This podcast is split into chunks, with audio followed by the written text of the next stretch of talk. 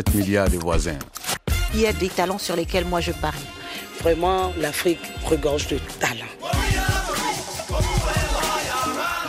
Didier Acoueté, le mot de la fin, euh, à chaque fois on vous euh, propose une petite chronique euh, pour être pédagogue, pour résumer un peu tout ce qu'on s'est dit sur les études de marché. Brièvement, je dirais, retenons quatre points.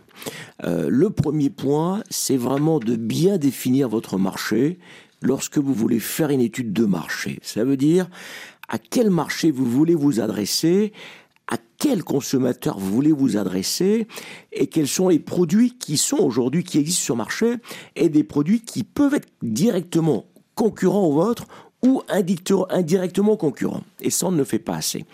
Deuxième élément, bien analyser la demande. C'est-à-dire, quelle est la taille de mon marché?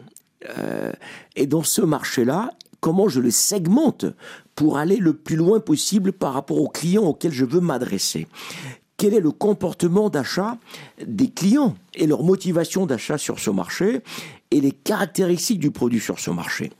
Troisièmement, c'est bien analyser l'offre sur le marché, c'est-à-dire qu'est-ce que vos concurrents proposent sur ce marché?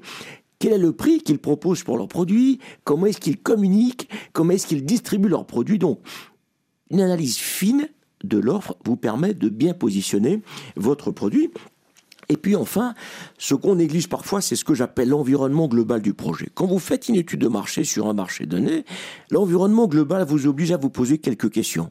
Quel est l'environnement euh, réglementaire?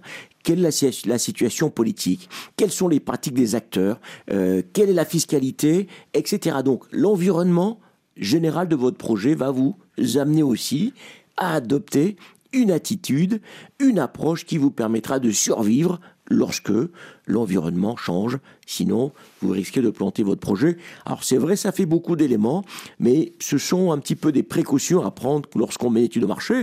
Et aujourd'hui, nous avons une chance formidable. Ce sont les outils digitaux. C'est-à-dire la digitalisation permet d'avoir accès à des données à des clients, à des consommateurs, de croiser les données et avec aussi un peu d'intelligence artificielle finalement, retomber sur ses jambes en croisant toutes ces données pour avoir une lisibilité plus fine de votre marché. Et donc de travailler sur des échantillons de personnes et de clients plus larges aussi. Hein. Peut-être ça, ça conduit à plus, de fiabilité aussi. Plus large et plus spécifique. Et c'est ça aussi qui est important avec les, instruments digitaux. Quelqu'un euh, qui regarde son écran trois heures par jour et qui va uniquement sur des sites de grande consommation vous envoie un message.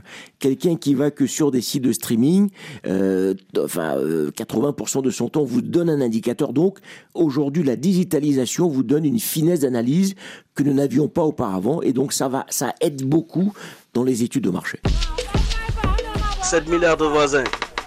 On est ensemble. C'est l'attitude qui gagne.